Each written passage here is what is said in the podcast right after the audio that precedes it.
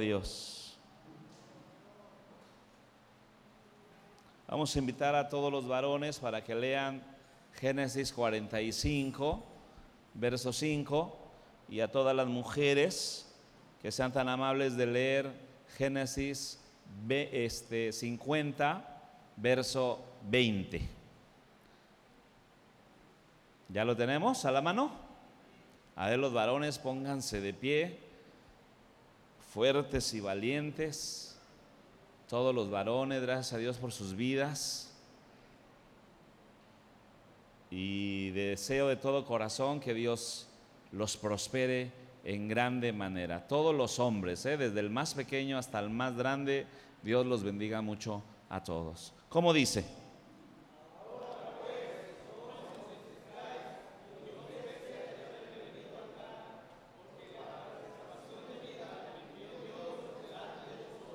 Otra vez que se escuche fuerte, con energía, con vigor.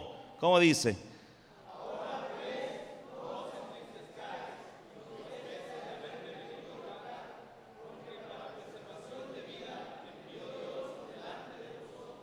Amén. Gracias hermanos. Dios les bendiga mucho a todos. Ahora invito a las mujeres, sean tan amables también de ponerse de pie y de leer 50-20. ¿Cómo dice hermanas?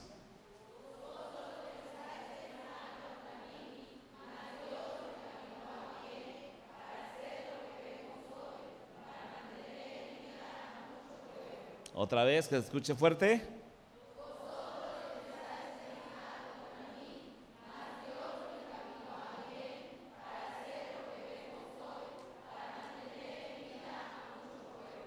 Gracias a Dios. Tomen su lugar. Dios les bendiga a ustedes también de una manera rica y abundante. De una manera poderosa, porque yo creo que Dios tiene planes hermosos para la vida de todos planes especiales y, todos nosotros quiero este, comentarles que vivimos en un tiempo, en un tiempo en el cual Dios nos ha permitido vivir, lo creo así, ¿eh? y se los voy a comentar. Creo que el tiempo que nos ha tocado vivir es un tiempo que Dios diseñó para que nosotros viniésemos a formar parte de este tiempo. Eh, los planes que Él trazó para la ciudad de Lázaro Cárdenas, los planes que Dios trazó para todo el municipio de Venustiano Carranza y toda esta región norte de Puebla y Veracruz, Dios nos contempló. Nos contempló como, como parte de su plan y su diseño para que al venir a entrar en escena, porque ustedes y yo, al darnos vida a nuestro Padre Celestial y al traernos por esta región, nos, este, nos adentró y, e hizo que ustedes y yo formásemos parte, formásemos parte, hermano mío, de un plan que Dios tiene para toda esta región. Porque creo le platicaba a mi esposa esta mañana precisamente, eh, creo que Dios, Dios me trajo a este lugar. Y no sé si Dios me permitirá mirar cómo ese auditorio que estamos construyendo se llena. Y tampoco sé si Dios me permitirá ver cómo cantidad de gente estará adorando y alabando el nombre de Dios. Pero Dios me trajo aquí para que junto con todos los hermanos que están podamos entender que requiere que edifiquemos, requiere que construyamos, requiere que seamos adelantados a los tiempos, porque Él ha decidido bendecir de una manera muy especial toda esta región, toda esta zona. ¿Sí? Y, y así lo creo, ¿eh? Creo que así es, que no es ninguna casualidad, no es ningún capricho, no es, amados hermanos, este, nada más una idea personal, sino, sino que es parte de Dios, porque lo que procede de Dios permanece.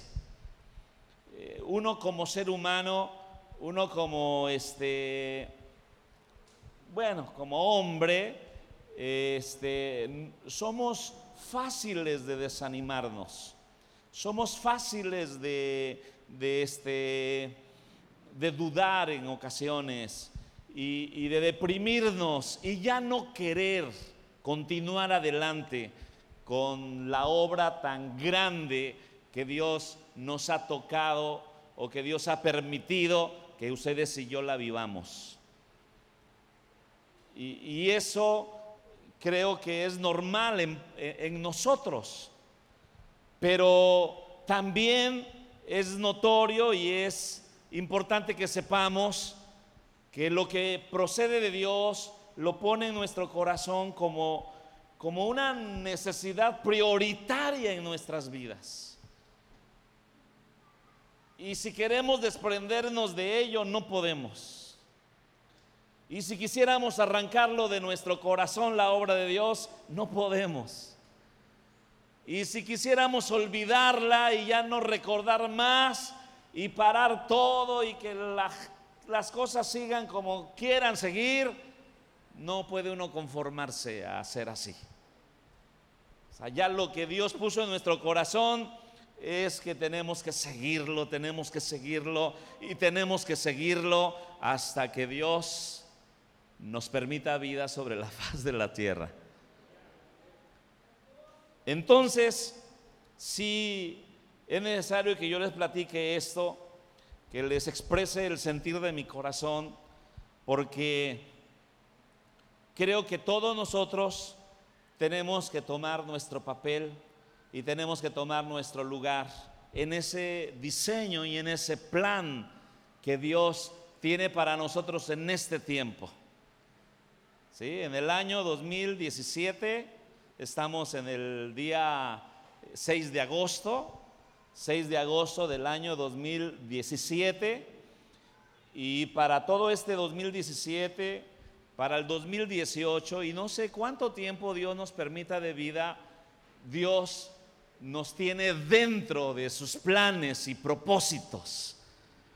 Entonces debiéramos cada uno de nosotros discernir, entender que si somos parte de un plan, somos parte de un diseño, hermano mío, ponernos las pilas y echarle ganas y echarle ganas y no cejar, no cesar, no este, desanimarnos, sino que podamos ser parte de lo que Dios quiere, de lo que Dios se ha propuesto hacer a través de nosotros en estos tiempos, a través nuestro, para estos tiempos y para gloria de su nombre. ¿Sí? ¿Sí me están entendiendo? ¿Comprendiendo? Hay cuatro personajes que, que me llaman mucho la atención respecto a lo que iba a ocurrir y a lo que Dios planteó cuando esas cosas iban a ocurrir. Uno de ellos es José. Ustedes y yo sabemos que Dios tiene atributos que le conciernen solamente a Él. Y los tres omnis de Dios que hemos hablado en varias ocasiones, que Dios es, es omnipresente, está en todo lugar, que Dios es omnisciente, que quiere decir que Él sabe todas las cosas y que Dios es omnipotente, que todo lo puede. Omnipotente todo lo puede, omnipresente que está en todas partes y omnisciente que lo sabe todo.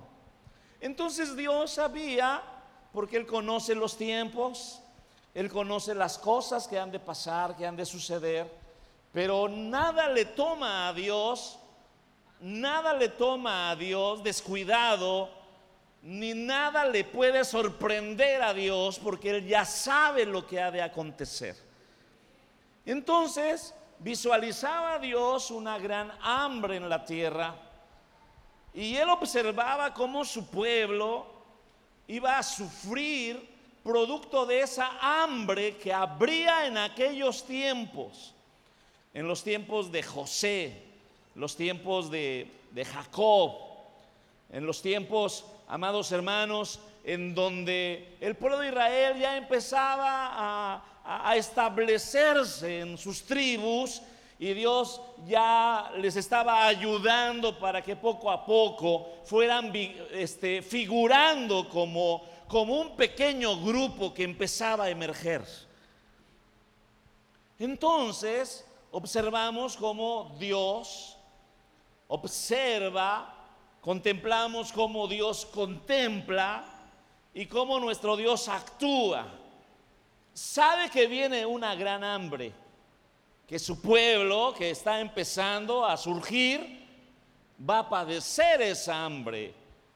Y entonces Dios prepara a un precursor, prepara a una persona que va a estar en donde está la provisión, que va a estar a donde estará el grano, que va a estar a donde va a haber abundancia, abundancia de pan pero que no solamente va a estar ahí cruzado de brazos e inactivo, sino que va a ser parte de, de, ser el proveedor para que la gente no muera, para que las personas puedan tener vida en medio de toda esa hambre. Entonces Dios le dota de dones, Dios le dota de habilidades, Dios le dota de una gran sabiduría, de una gran inteligencia, pero algo muy importante es que esta persona pudo entender desde pequeño que Dios tenía un plan para su vida. Desde pequeño él pudo saber que Dios tenía un propósito.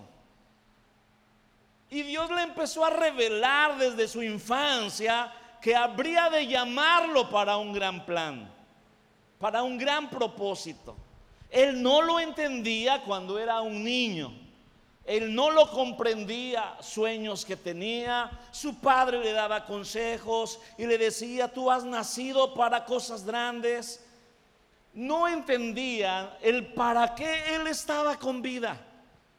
Pero fueron pasando los años, crece, sigue teniendo revelaciones de parte de Dios, pero de repente se suscitan algunas cosas que están muy lejos de la comprensión de una persona que recibe revelaciones de Dios de grandeza, que recibe revelaciones de Dios de que lo ha diseñado para cosas grandes.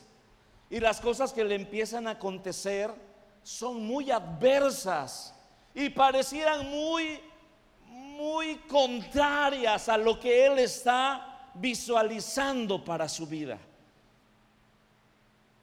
Sus hermanos lo odian, sus hermanos lo venden, sus hermanos se olvidan de él, cuentan mentiras a su padre de que ha muerto. Este joven es vendido a unos mercaderes estos mercaderes lo llevan a Egipto y lo venden también.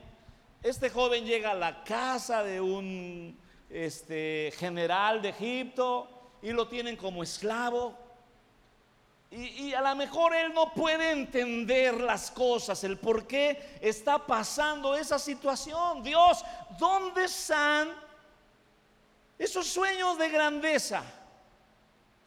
¿Dónde están Dios mío, esas revelaciones de las cosas grandes que tú preparaste para mí.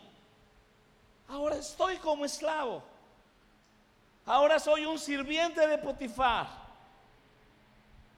Y luego no nada más pasa eso, sino que los acontecimientos le llevan eh, en medio de todas las circunstancias que vive a ser acusado falsamente por la esposa de Potifar y entonces es enviado al calabozo, a la cárcel, porque había defraudado por las mentiras de la esposa de Potifar, según había defraudado a su, a su señor, a su amo, y lo castigan con cadena perpetua.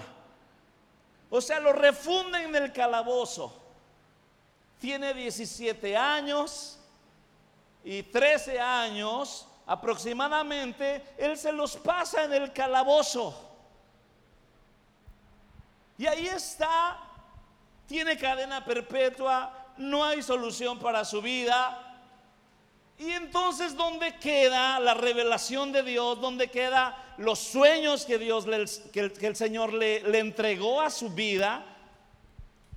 A lo mejor por el tiempo de 13 años, este joven empieza a perder la esperanza, probablemente, aunque la palabra de Dios nos dice que no, pero creo que cualquier otra persona empezaría a desconfiar de Dios, empezaría a dudar del poder del Señor por las adversidades que empiezan a suceder en su vida.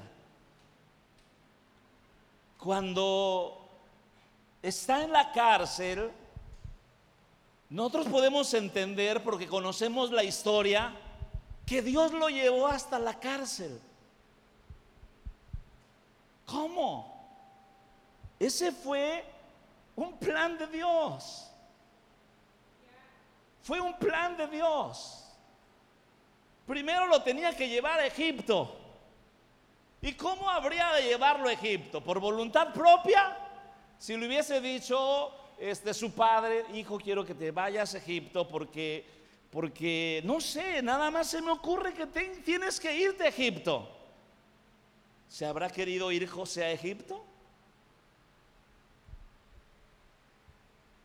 ¿Se habrá querido ir a Egipto? Yo creo que no. Él estaba bien en casa era el consentido de su padre, aunque sus hermanos no lo querían muy bien, pero este él se sentía muy bien en casa, ayudando a su padre, a su madre. Y de repente es llevado a Egipto. Número uno, Dios lo quería en Egipto. El plan de Dios para José era llevarlo a Egipto. A lo mejor José lo que no se lo que no este, podía discernir era por qué de esclavo. O sea, si Dios me quiere en Egipto, ¿por qué de esclavo? Ok, ya está en Egipto. Ahora Dios lo lleva al calabozo, lo lleva a la cárcel. Él tenía que estar en la cárcel. ¿Por qué? Porque ahí es donde habrían de llegar el panadero y el copero de Faraón. En la cárcel llegaría el copero y el panadero. Y con sueños, ¿verdad? También Dios le revela a esos hombres sueños. Y ahí estaba el hombre que interpretaba sueños, que era José, a quien Dios le había dado ese don de interpretación.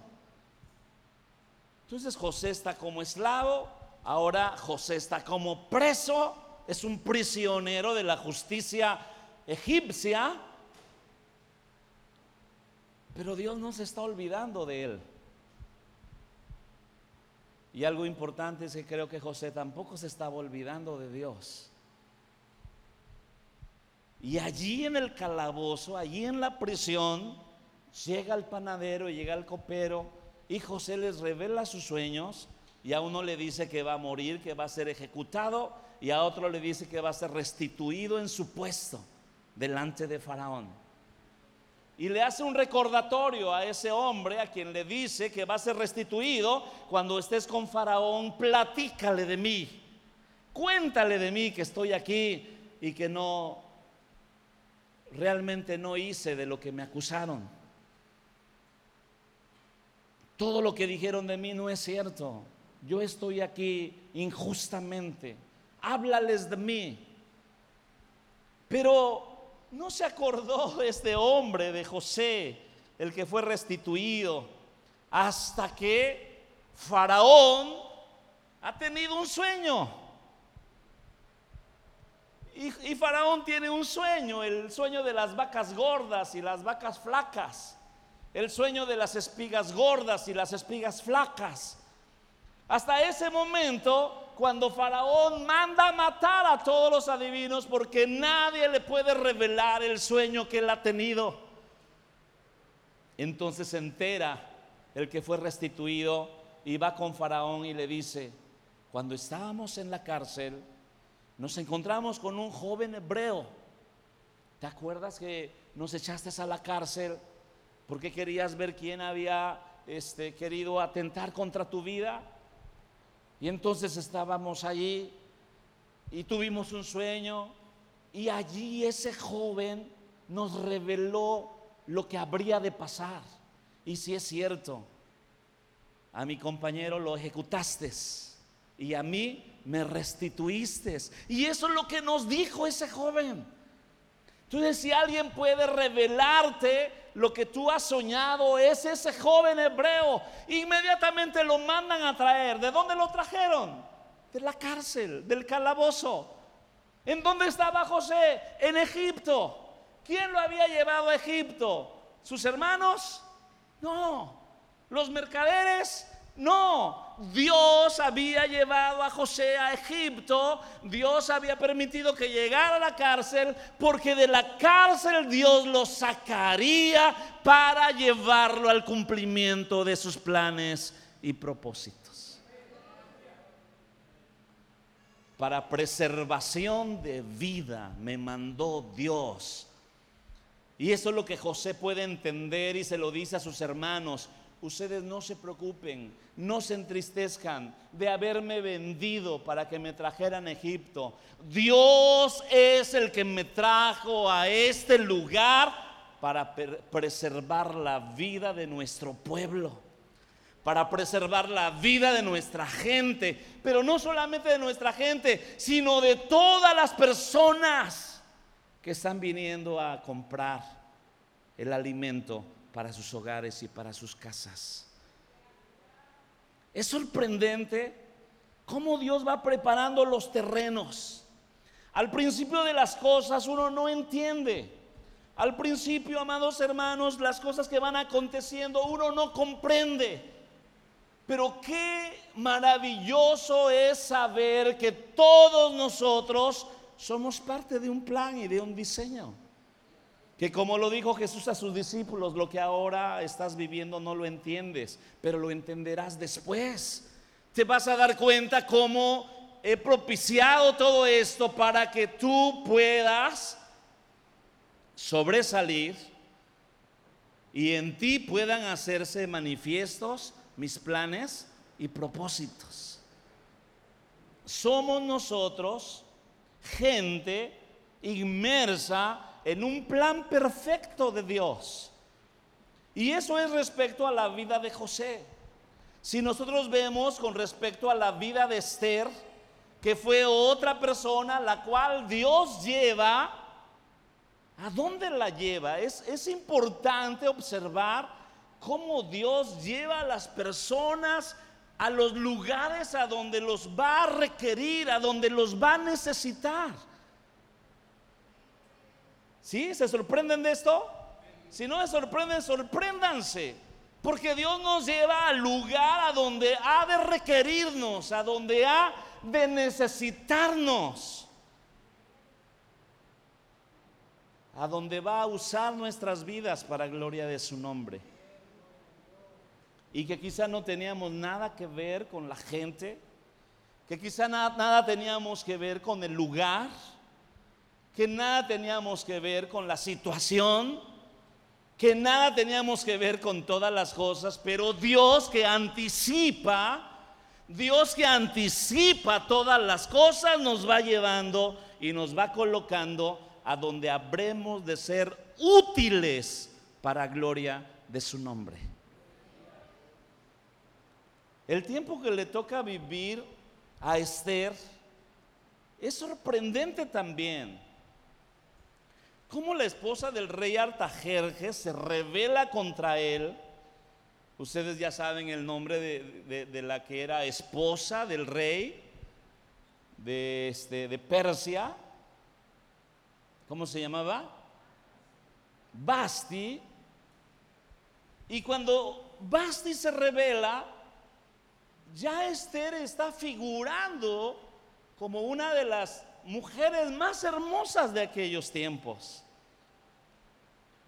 cuando a los este, líderes, consejeros del rey, se les pide el consejo, a ver, díganme, ¿qué tengo que hacer con mi esposa? Que le, dije que viniera porque quería yo mostrarle a todos los, los demás reyes de la tierra, eh, mostrarles la belleza de mi esposa, la inteligencia de mi esposa y esta no quiso venir. ¿Qué tengo que hacer con, con mi esposa? Les pregunta el rey. Y los consejeros ahí están, este, pues interviniendo, eh, vertiendo su consejo, opinando sobre el asunto. Y llegan a la conclusión los consejeros del rey que habrá que destituir a Basti como una enseñanza para todas las mujeres del reino. Porque si no la destituyes, rey, va a pasar lo que pasa en la 1 o lo que pasa en muchos lugares. En la 1, no dije lo que pasa en el IM. Va a pasar que las mujeres se rebelarán contra su esposo y cualquiera le faltará el respeto a su esposo. Entonces, si tú la sigues dejando en el reino como reina, todas las mujeres van a decir, no, pues sí, Basti hizo como trapo al pobre rey. Entonces todas las mujeres van a hacer lo mismo y, y te imaginas, pobres hombres. Tienen razón. Fuera Basti. ¿Y qué aconsejan? Pues que te cases. Vamos a invitar a todas las doncellas y la que sea de tu agrado la que tú encuentres digna de ser reina, ella ocupará el lugar de Basti. ¿Qué te parece, rey? Fabuloso. Que se vaya Basti. ¿Ustedes creen que le habrá parecido tan fácil al rey? Yo creo que no, porque amaba a su esposa. Pero tenía que darle una lección realmente que valiera la pena. Pero ¿Quién no nos dice que detrás de todo lo que está aconteciendo, la mano de Dios se está moviendo?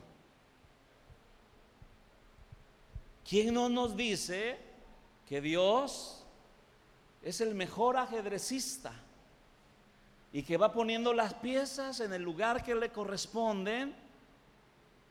Porque hay un plan diseñado para todos los tiempos, para cada época, para cada lugar y sobre todo un plan perfecto para bendición de su pueblo. Porque Dios no desampara a su pueblo, Dios no deja a sus hijos.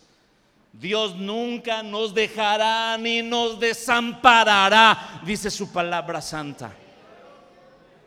Entonces ahí se está moviendo la mano de Dios y ya creció Esther, está hermosa le entra al concurso, pasa la prueba y Esther es coronada como la reina, una judía reinando en todo Persia, en todo un imperio.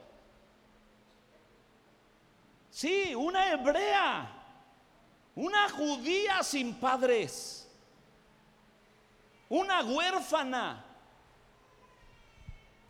¿Cuántas preguntas se habrá hecho Esther en su vida? ¿Cuántas dudas habrá tenido en su corazón?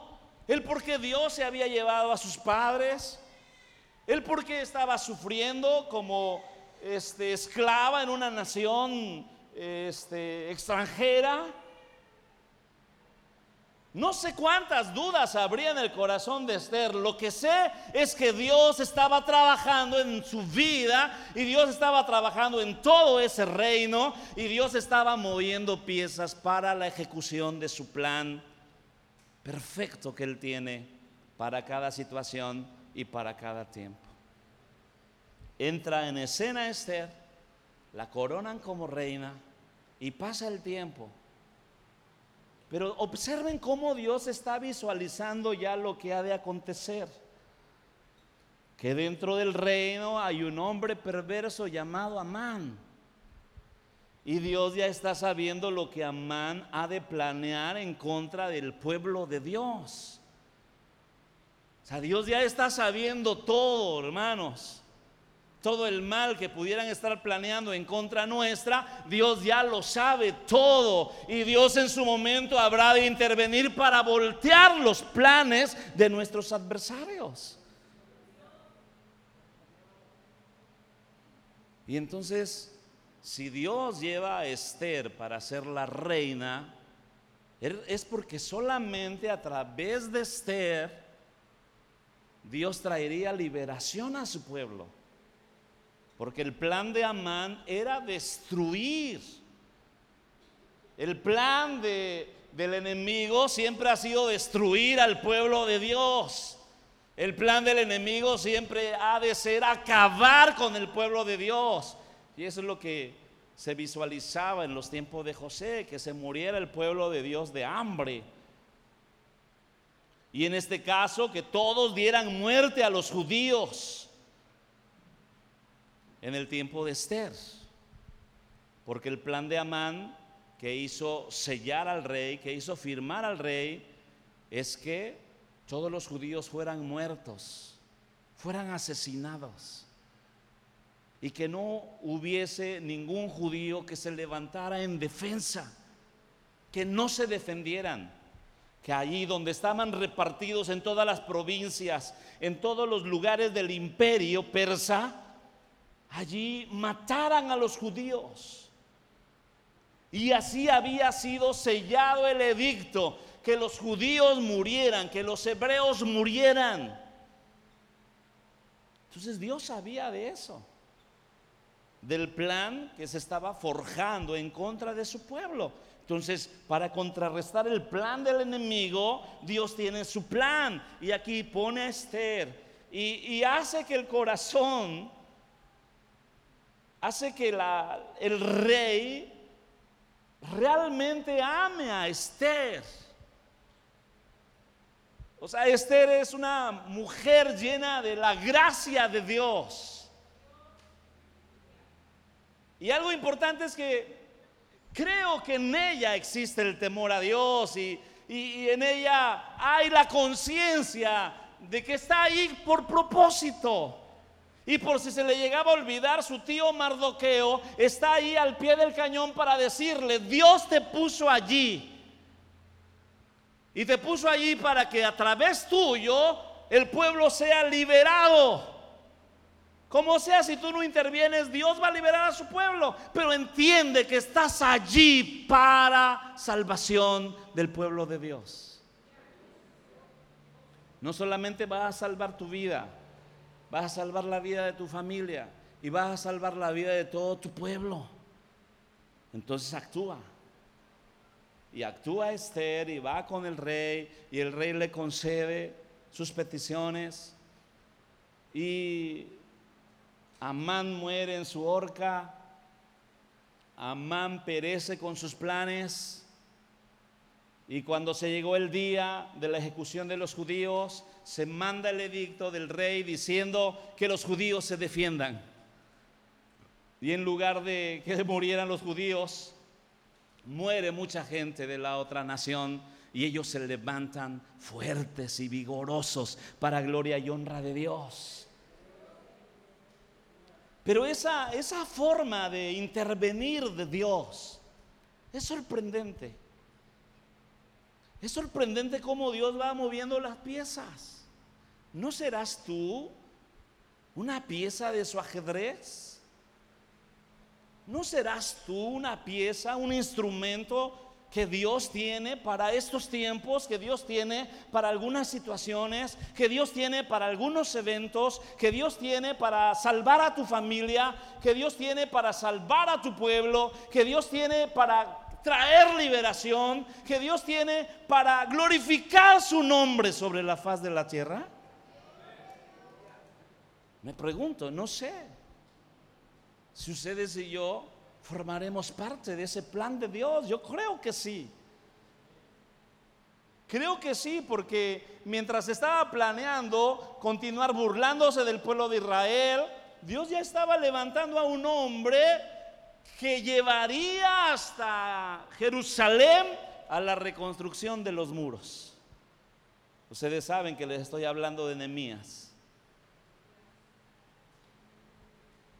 ya habían venido los babilonios, ya les habían dado su arrastriz a los judíos por desobedientes y perversos, habían derribado los muros, habían quemado el templo y estaban todos paseándose entre basureros. Y cualquiera que se le ocurría ir a burlarse de los judíos, o ir a robarles, o ir a asustarlos, o ir a atemorizarlos, ya cualquiera podía ir. Los muros, no había muros en la ciudad que los protegiera, entonces podían entrar con facilidad y atemorizar al pueblo de Dios, que había quedado en Jerusalén, porque muchos habían sido llevados como Esther a otros lugares. Daniel, Esther y mucha gente. Entonces, ¿no creen ustedes que Dios estaba mirando ya todo lo que habría de pasar con su pueblo? Y cómo era necesario que, que alguien se levantara en un tiempo determinado para ir a Jerusalén y levantar los muros que protegieran a la gente que vivía dentro de la ciudad. Porque solamente una ciudad estaba protegida cuando estaban los muros alrededor de ella. Sin muros, el pueblo perece. Y el pueblo estaba siendo exterminado porque no tenían muros. Entonces, ¿de dónde saca Dios a? ¿De dónde llama Dios a este hombre? ¿Y cómo este hombre puede entender que Dios lo está llamando? Él estaba viviendo una vida cómoda, pero ¿dónde? Era el copero del rey de ese tiempo. Así como figuró Esther, así figura Nehemías en el tiempo del, del reino medo-persa. Y Dios levanta a Nehemías y lo lleva hasta ser un hombre de suma confianza del rey.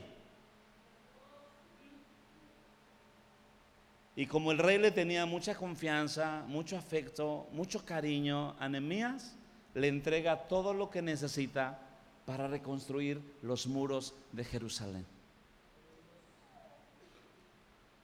¿Cuánto tiempo se podían haber llevado en la construcción del muro sin el apoyo del rey? Porque todo lo, todo lo necesario para la reconstrucción del muro, el rey lo proveyó. ¿Sí? ¿Saben ustedes de esto? El rey le proveyó a Nehemías de todo lo necesario para reconstruir el muro. Todo lo necesario.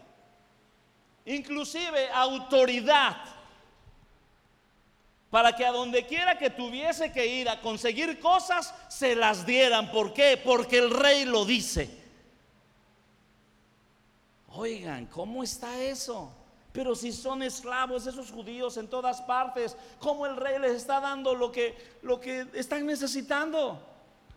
Y se levantan enemigos en contra de enemías. Y se levantan gente en contra de los planes y propósitos de Dios. Pero nada que se levante en contra de los planes de Dios prevalecerán.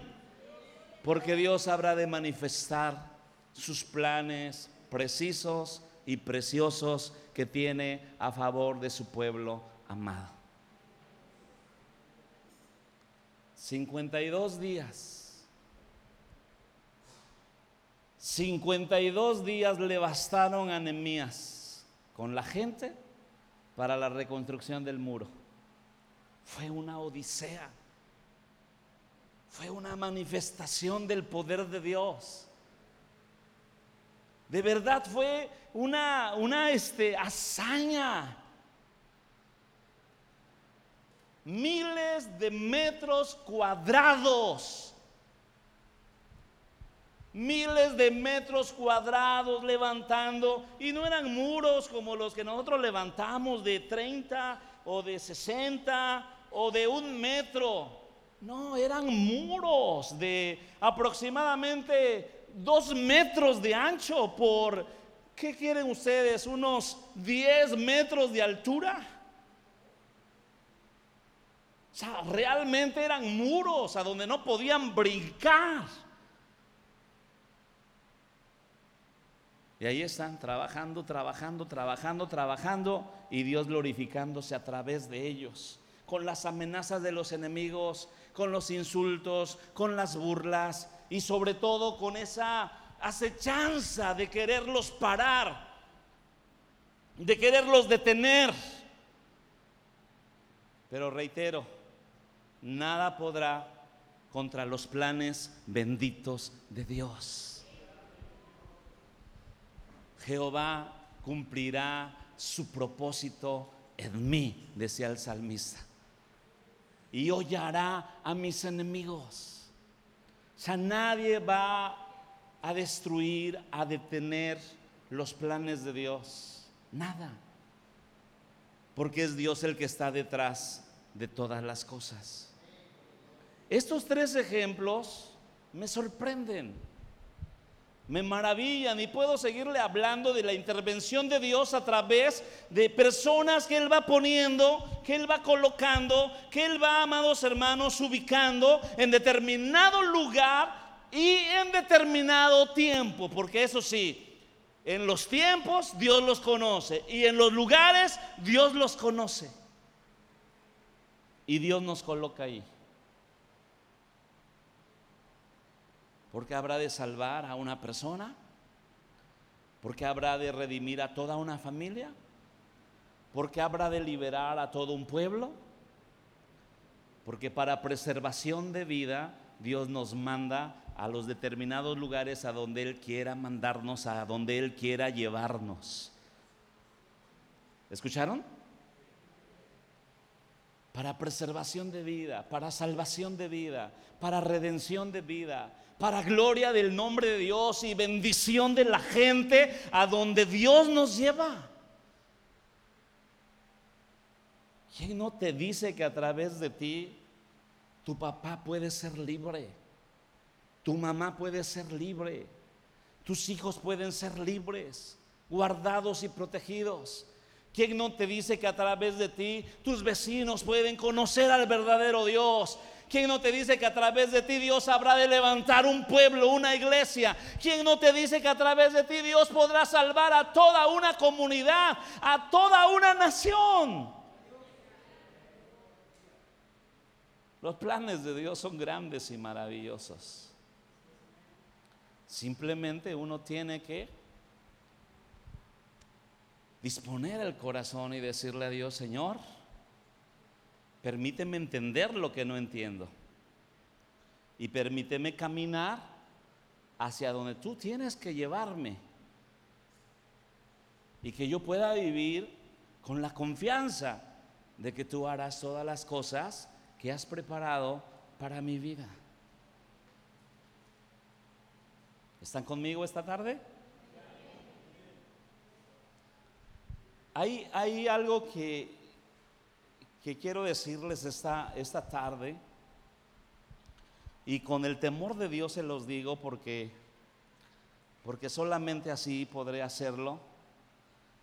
Desde la semana pasada, o más bien desde el jueves, ha venido a mi corazón una especie como de angustia.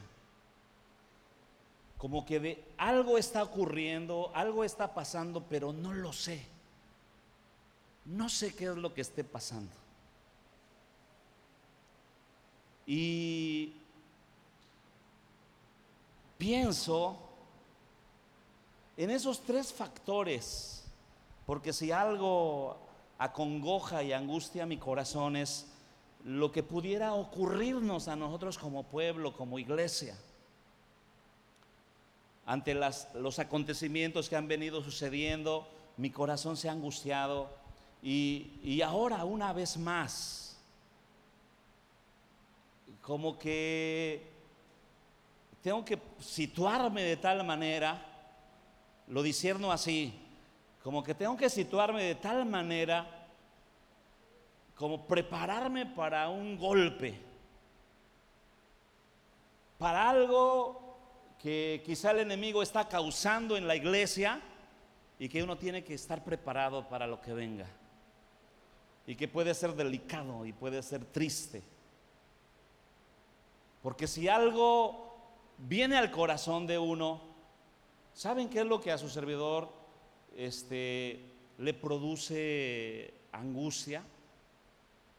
Tres factores me producen angustia en torno a la iglesia de Dios. Y siempre le estoy pidiendo a Dios por eso, que todos nosotros podamos vivir bajo el temor de Dios. Porque cuando un corazón no tiene temor de Dios, es capaz de cualquier tontería. De veras, ¿eh?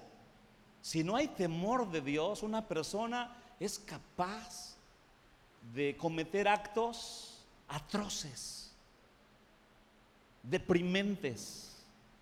Pueden traicionar la amistad, pueden traicionar la confianza Pueden traicionar, amados hermanos, el amor que uno deposita sobre las personas.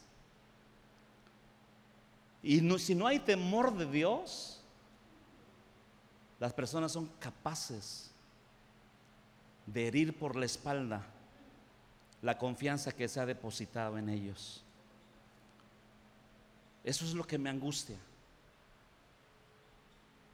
Que sigamos caminando en el camino del Señor y no aparezca en el corazón el temor a Dios.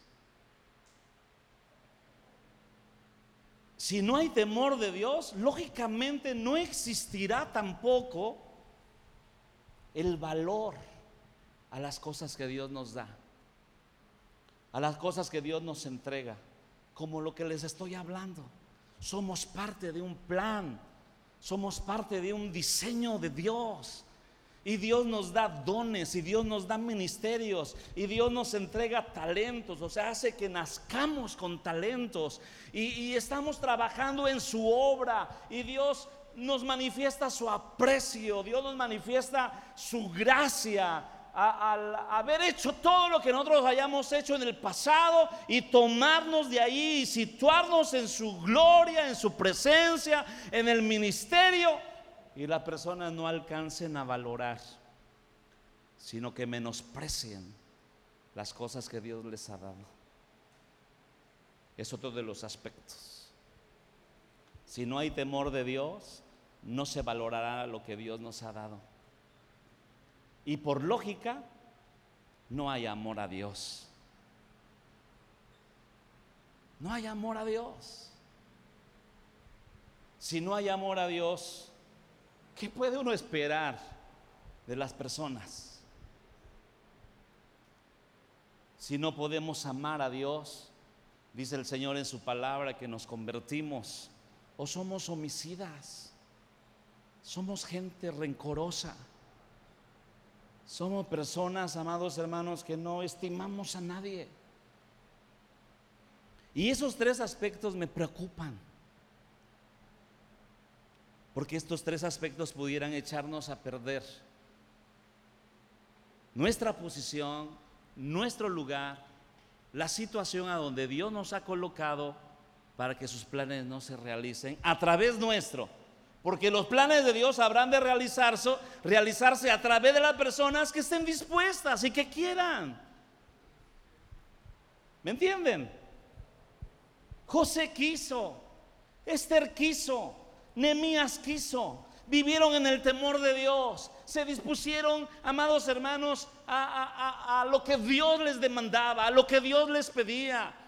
Ofrecieron sus vidas. Nemías deja, deja su comodidad y se va a Jerusalén a sufrir. Esther dice, bueno, pues aunque pierda mi reino, pero le echo ganas para que Dios se glorifique y haga lo que tenga que hacer. Y José tiene que padecer y sufrir y tiene que ir a la cárcel y tiene que sufrir como esclavo, pero aguanta la vara. ¿Por qué? Por el amor a Dios por el temor al Señor y por valorar las cosas que Dios les ha dado. Entonces que Dios nos ayude. Yo le estoy pidiendo a Dios que me permita discernir qué es lo que viene o qué es lo que ha pasado. ¿verdad? Que podamos discernir lo que ha pasado, Dios, y lo que haya pasado, amado Dios, pues ayúdanos a aguantar vara y seguir adelante, seguir adelante sabiendo que tú habrás de glorificar tu nombre de una manera especial y gloriosa. Tú eres parte del plan de Dios. La cuestión es, ¿quieres figurar?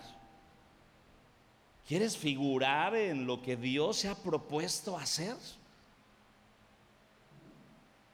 Y podríamos pensar en esta tarde, bueno, pero yo, ¿qué, qué voy a hacer? Lo mirarás. Lo mirarás.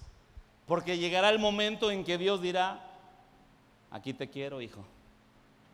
Empieza. Empieza, vamos, empieza. Y te has conducido en el temor de Dios.